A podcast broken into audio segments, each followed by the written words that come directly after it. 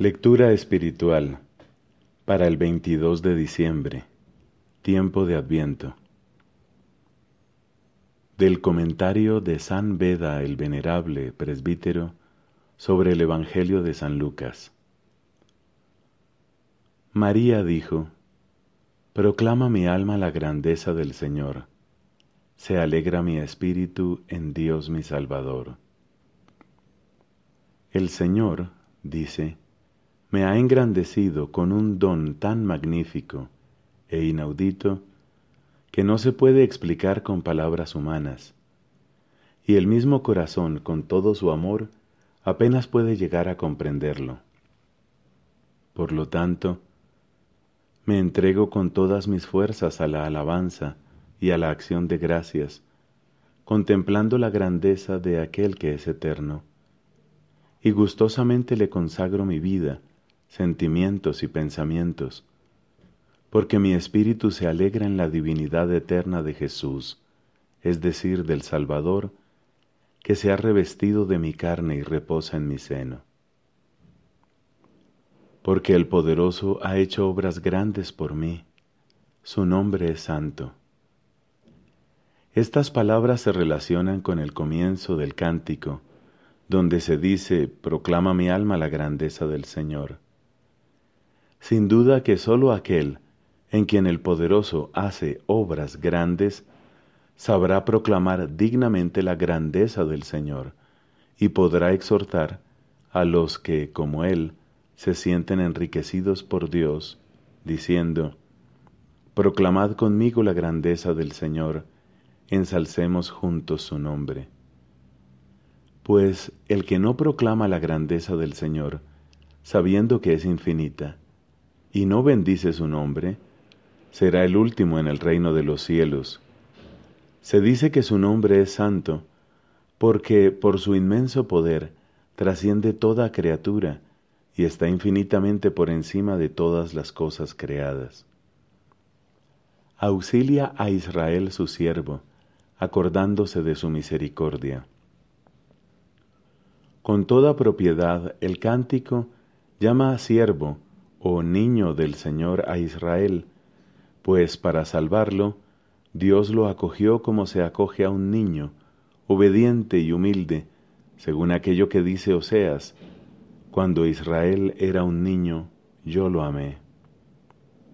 Porque quien no quiere humillarse, no puede tampoco ser salvado, ni decir con el profeta, Dios es mi auxilio, el Señor sostiene mi vida. Pues, el que se haga pequeño tal como este niño, será el más grande en el reino de los cielos. Como lo había prometido a nuestros padres, en favor de Abraham y su descendencia por siempre. Al hablar aquí de la descendencia de Abraham, no se refiere a la descendencia según la carne, sino según el Espíritu, es decir, no sólo habla de aquellos que han sido engendrados según la carne, sino también de todos aquellos que han seguido los pasos de Abraham por medio de la circuncisión de la fe.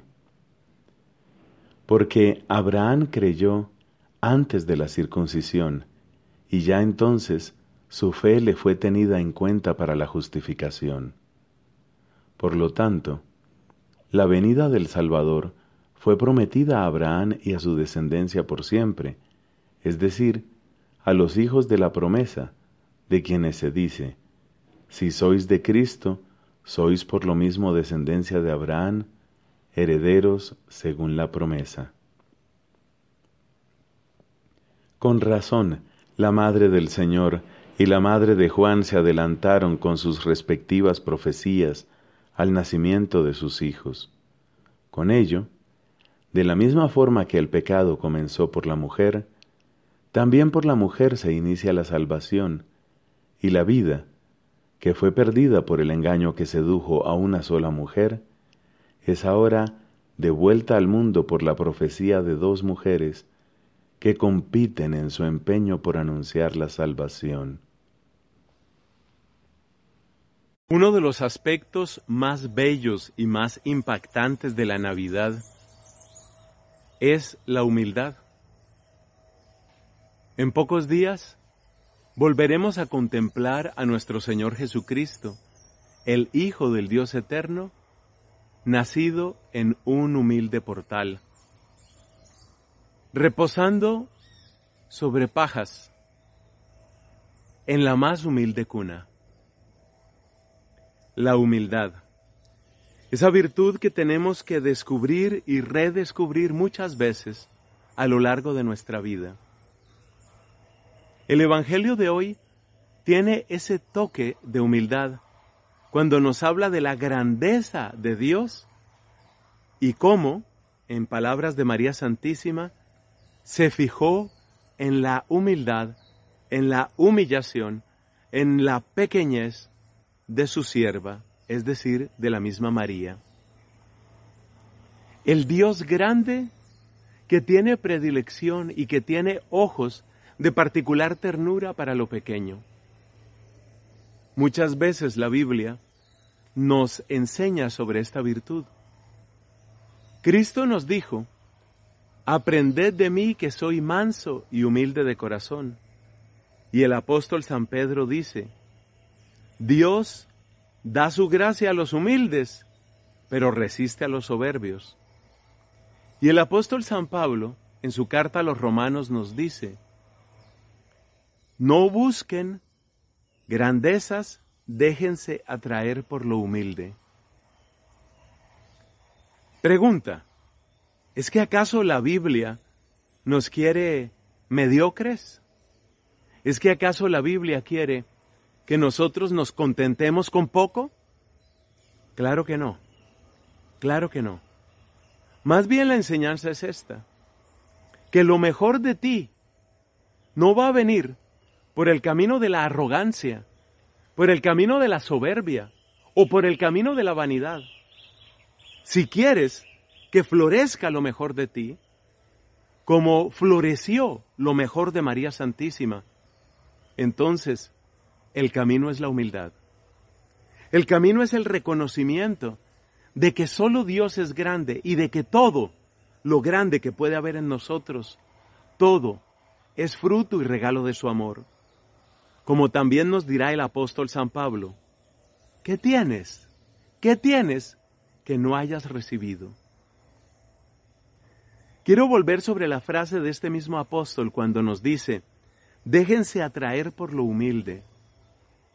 Porque mira, el estar compitiendo, que es lo propio de quienes están buscando grandezas, grandezas en el poder, grandezas en la influencia, grandezas en el dinero, quienes están fascinados por la grandeza, necesariamente entrarán en competencia. Y el que entra en competencia, necesariamente verá en el prójimo su enemigo, verá en el prójimo su rival, verá en el prójimo uno que tiene que ser derribado. En cambio, el que cultiva la virtud de la humildad, descubrirá pronto en su prójimo uno que es como yo, uno que tiene necesidades semejantes a las mías, dolores semejantes a los míos, esperanzas semejantes a las mías. Dicho de otra manera, solo la humildad nos permitirá ser hermanos. Solo la humildad nos permitirá reconciliarnos, abrazados en torno al pesebre de nuestro Señor Jesucristo, aprenderemos que Él es el único bueno, es el único santo, y que todos estamos llamados a reconocernos como hermanos, herederos y deudores de una misma gracia, de una misma ternura y de un mismo amor. María dijo, proclama mi alma la grandeza del Señor, que ha mirado la humillación de su esclava. Esa es nuestra espiritualidad. O como hoy se suele decir, esa es la actitud. Esa es la actitud. Que sea la nuestra en esta recta final del Adviento y en el tiempo hermoso de Navidad.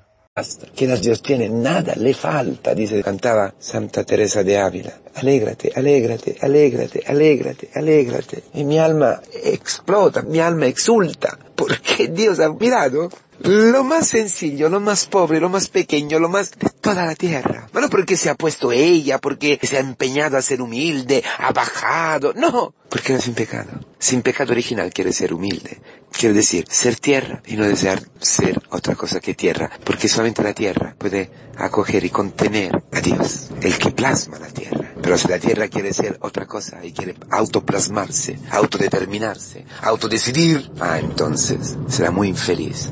Y hoy la Virgen dice, estoy alegre, porque Dios ha hecho todo. Lo que está haciendo en mi vida, dice la Virgen María, en la vida de la iglesia, lo que hará en todas las generaciones, ¿qué cosa? Derriba del trono a los poderosos, dispersa a los soberbios en, los, en, la, de corazón, a los ricos los despierte vacíos. Y luego hace el revés. Es el camino catecumenal, si queréis, el catecumenado. Bajar, bajar, bajar, no solo que no somos vírgenes, que tenemos las heridas y las consecuencias del pecado original, no somos soberbios, entonces tenemos que ser derribados, humillados. Es la razón de la alegría de la iglesia. Tu felicidad, mi felicidad, tu salvación y mi salvación. Es la encarnación que se cumple en nosotros. Dios ha bajado del cielo y ha llegado al último lugar de la tierra, que es María. El último. ¿Por qué el último? Porque es la primera. Porque es la única sin pecado. Por delante de ella, todo lo que vive en la mentira, todo lo que vive en la alienación, todo eso se va a cambiar completamente. Todo lo que viene a la iglesia, todo lo que están acogidos en la iglesia, tú, yo, nuestras familias, nuestros hermanos, ¿qué? Poderosos, ¡brum! Derribado de los tronos. Los que piensan de ser inteligentes. ¡Buah! Los soberbios del corazón, los soberbios. Y por la soberbia, lujuria, avaricia, codicia, juicios. Todo esto destruido.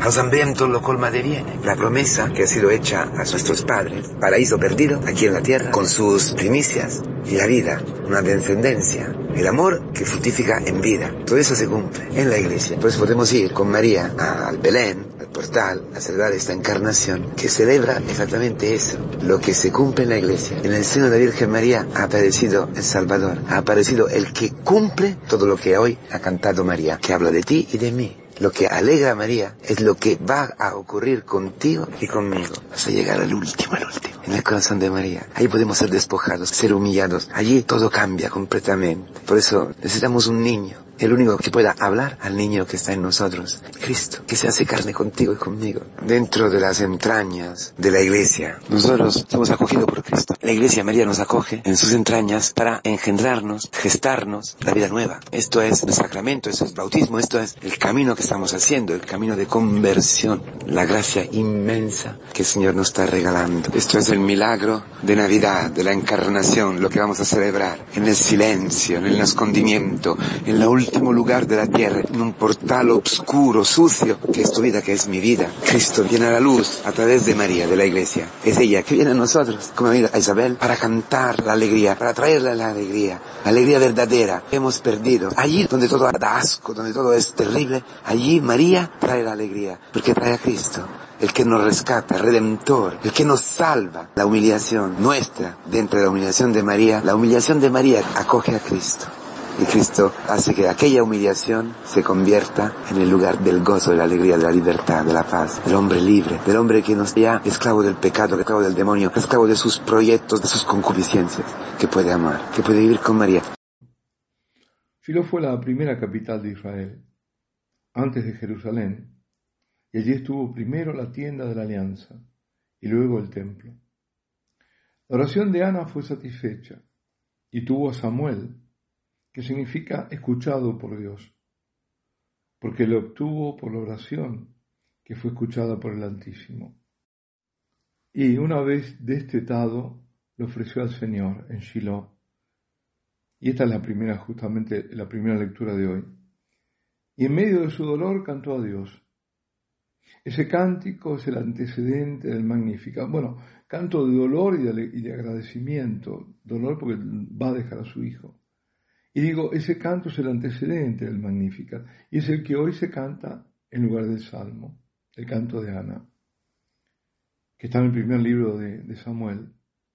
Mi corazón se regocija en el Señor, mi Salvador, dice Ana. Se rompen los arcos de los valientes, mientras los cobardes se ciñen de valor. Los hartos se contratan por el pan, mientras los hambrientos engordan. La mujer estéril da a luz siete hijos, mientras la madre de muchos queda baldía. Él levanta del polvo al desvalido, alza de la basura al pobre, para hacer que se siente entre príncipes y que herede un trono de gloria. Hay un parecido. Este canto de acción de gracias se vislumbra también el tiempo mesiánico por venir. Es canto profético, y así es el de María. Ella exulta en Dios, a quien dice ya que es su Salvador, porque ella es inmaculada. Es el Espíritu que habla en ella. Exulta llena de gratitud por la obra del Todopoderoso en esa pequeñez suya, en esa niña hebrea, tan jovencita María. Se dilata el corazón del humilde, se dilata en una explosión de amor. Así María, en un éxtasis de felicidad, se siente halagada y agradecida porque Dios puso su mirada en ella, tan pequeña, y profetiza. Sí, porque esto lo transmite San Lucas y fue escrito hace dos mil años, y la profecía de la Virgen se cumplió exclamó María, desde ahora me felicitarán todas las generaciones, o sea, me llamarán dichosa, beata. Y ya esto empezó a cumplirse desde temprano, desde los comienzos mismos, los albores del cristianismo. Hubo además devoción mariana ahí. En una piedra del comienzo del cristianismo figura la inscripción en griego Jaire, que es el saludo del ángel a María. Toda época tuvo devoción mariana y esta ha sido ininterrumpida a través de los siglos. Exalta a la Virgen al Dios misericordioso, tanto que en su condescendencia baja hasta el hombre y en ella obra el prodigio de ser madre sin dejar de ser virgen, madre de aquel que se llamará Hijo de Dios. Misericordia ante tanta miseria humana a la que Dios viene a rescatar. Es el Dios que no hace maravillas en ella, sino que viene a rescatar a los oprimidos, a los olvidados, a restaurar todas las cosas en su justicia. Por eso, derriba del trono a los poderosos y enaltece a los humildes. A los hambrientos los colma de bienes y a los ricos los despide sin nada, vacíos, vacíos de sus riquezas y de su poder. Está anunciando el tiempo mesiánico en ese momento la Santísima Virgen ignoraba que ese tiempo no era inmediato, como lo ignoraban todos los judíos, creían que era ya. Ella ignoraba que su hijo sería rechazado y condenado a la cruz. El Magnificat de la Virgen se parece en lo paradojal a las bienaventuranzas que el Hijo proclamará.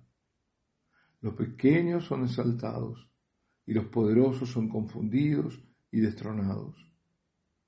Bienaventurados son los pequeños, los pobres en espíritu, los que se hacen como niños, porque de ellos es el reino de los cielos.